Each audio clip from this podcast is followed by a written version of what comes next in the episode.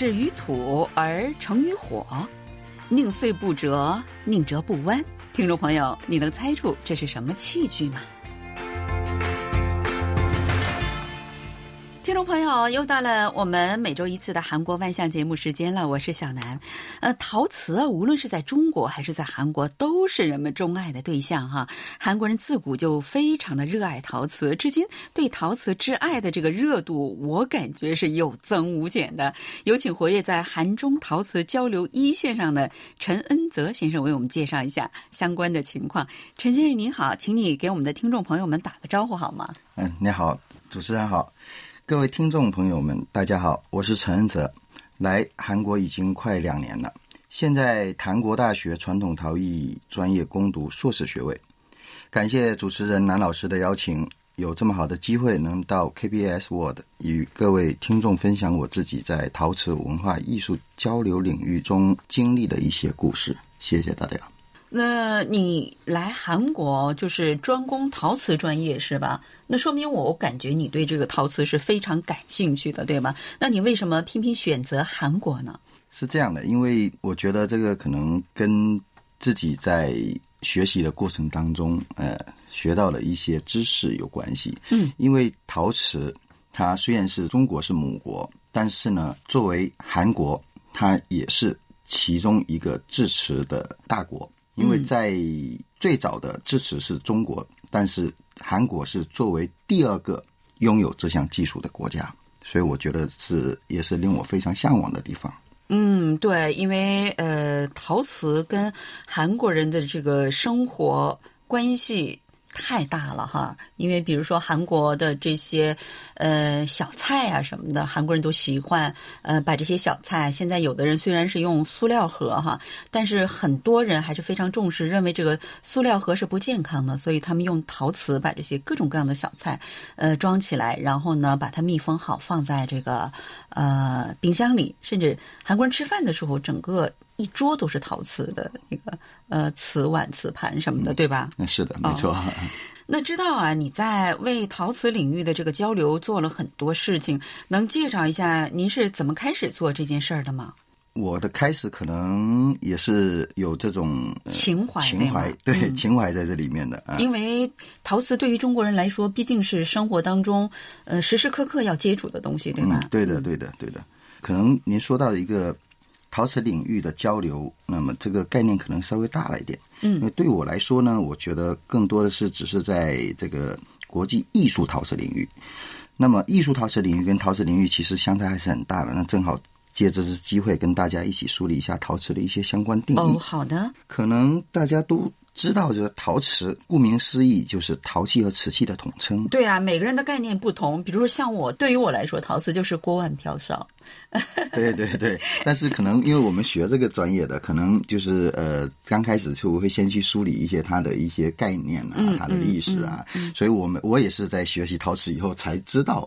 这么就是陶瓷它的一些差异性，嗯，那么一般呢，我们都会说一些有粗陶和细陶，那么因为这是最直观的感受，那大家呃一摸一看就知道，呃这个是陶还是瓷，那么细一点的可能叫我们叫瓷啊，那么粗一点我们一般叫陶，那是只是一个最最直观的一个感受，嗯，但是呢，它其实呃我们陶瓷的用途上的分类其实也是非常多的，那么呃我们可以分成日用瓷、建筑陶瓷、卫生陶瓷、化工陶瓷。电池、耐火陶瓷、艺术瓷，还有其他特种陶瓷。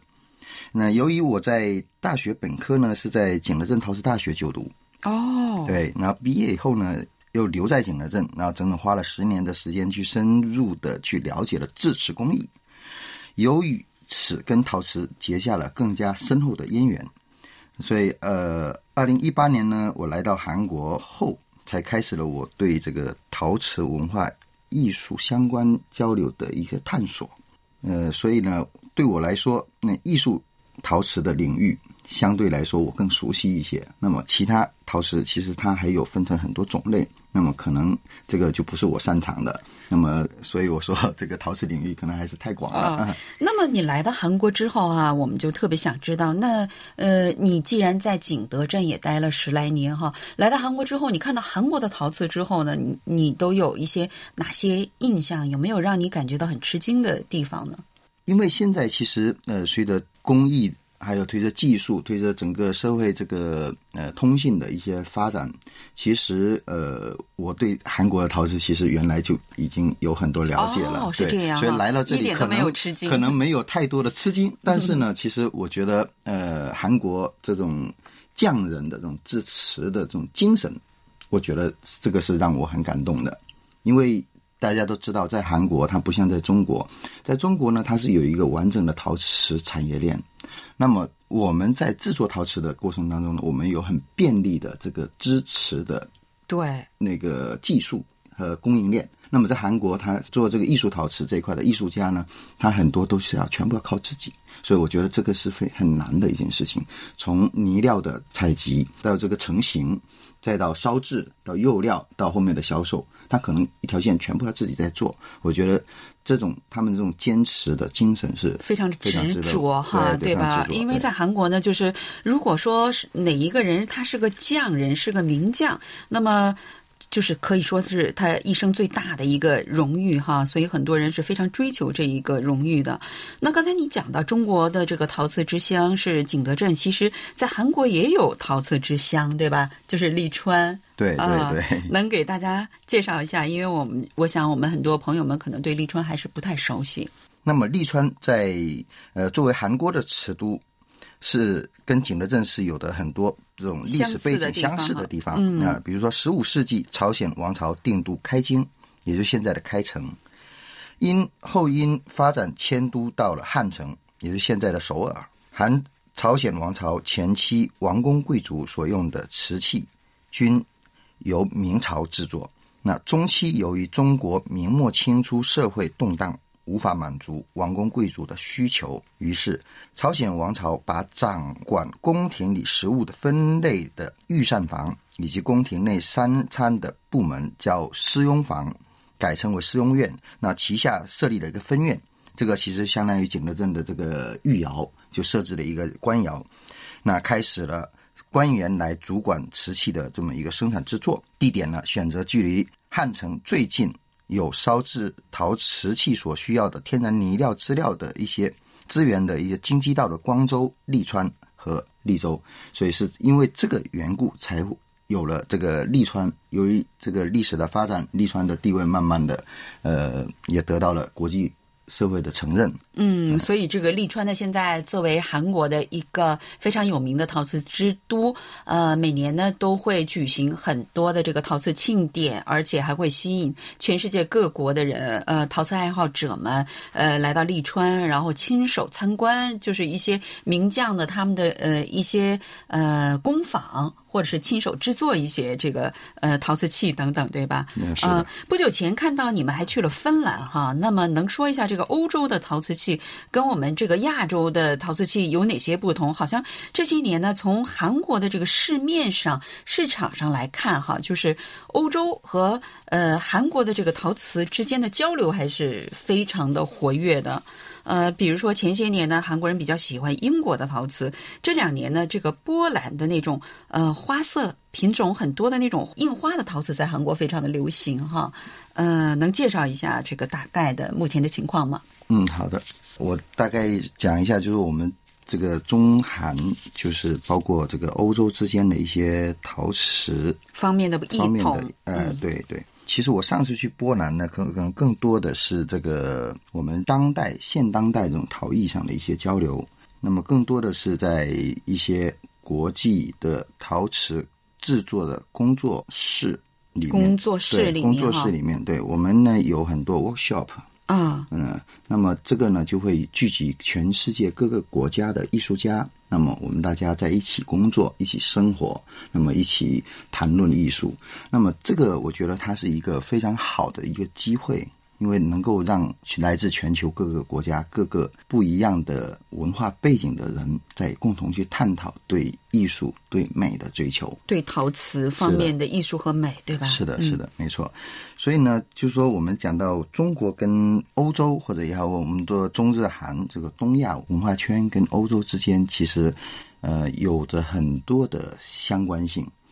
因为如果作为陶瓷来说，那无可厚非。呃，我们这个东亚。三国它都是作为早期掌握制瓷史的一个制瓷的技术的那么一个国家。那么在这“一带一路”，呃，不，我们现在叫“一带一路”，就原来的叫这个丝绸之路。由于丝绸之路的原因，那我们把我们的制瓷工艺、制瓷的技术工艺，那么传到了西方。那么在西方的社会里面呢，他就对东方这种向往，对这种瓷器的这个精致度，包括它的完美。那就是说，呃，按照你的这个意思，就是说，西方的很多就是人，他们还是非常向往东方的陶瓷那个瓷器，是这样的吗？嗯，没错，没错。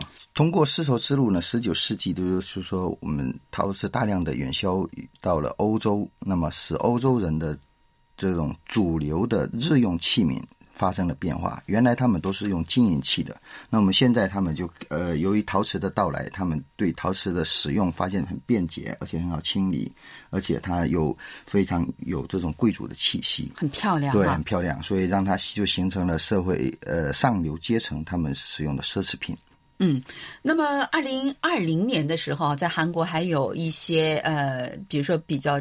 重大的一些陶瓷方面的庆典或者是一些活动嘛，给我们的听众朋友们介绍一下，让我们的朋友们爱好陶瓷的朋友们也能参加一下。呃，二零二零年呢，其实呃，作为韩国，其实韩国是在利川，它是每两年都有一个非常哦有名的一个陶瓷庆典，对，我们叫金鸡蛋金金鸡道陶瓷双年展双双年展。大概是什么时候举行？呃，应该是呃每年，它不是两，它是两年一次，它一般都是在十月份。但是由于今年呢，呃，二零一九年由于我们这个非洲猪猪瘟的问题，那么导致了我们这个没有能够正常的进行举行，没有正常举行。那么呃，官方的宣传是说，哎，我们这个可能往后推迟，但是到二零二零年对，可能推迟到二零二年。但是因为呃现在这个。疫情呢，它还没有得到完全控制，所以可能这个时间我们现在不太清楚，就是说是会会在今年年底能够能够去把它呃完成，因为它其实是之前它这个展览的时间非常长，前期是收集作品，那么有评奖，那么后期还有这个颁奖的过程，那么现在京畿道的双年展呢，现在已经到了。这个评奖的过程，那么可能需要很多艺术家过来，但是呢，呃，由于这个疫情，所以我在时间会往后推。在目前来说，可能还不是很清楚，就是说具体什么时间能够能够把这个庆典做完。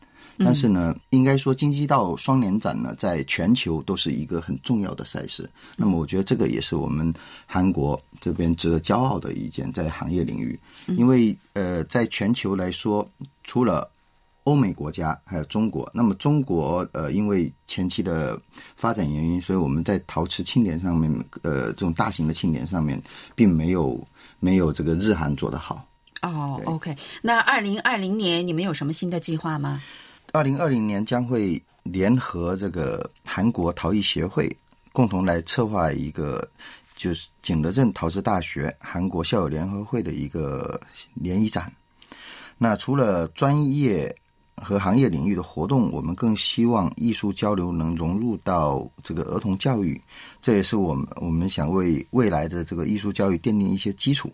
所以，我想接下来我我会想去组织一些中韩两国的儿童青少年一起来参与的一些陶瓷主题的一些文化艺术活动。活动哈，对啊，对。当然，呃，作为我个人来说，可能呃，因为下一阶段可能要进入到博士阶段的学习，所以我也我也想说，呃，能呃有更长的时间待在韩国，能更好的机会去为中韩两国的这个陶艺交流。呃，去尽自己的绵薄之力。嗯，对。好，那衷心希望呢，二零二零年你的这个所有的呃计划和梦想都能够实现哈。好了，听众朋友，因为我们的时间关系，今天的节目就到此结束了。非常感谢我们的嘉宾，也感谢大家由衷的支持。呃，谢谢您的收听，我们下一周同一时间再会。爱你，给塞哦。那谢谢谢谢，爱你，给塞哦。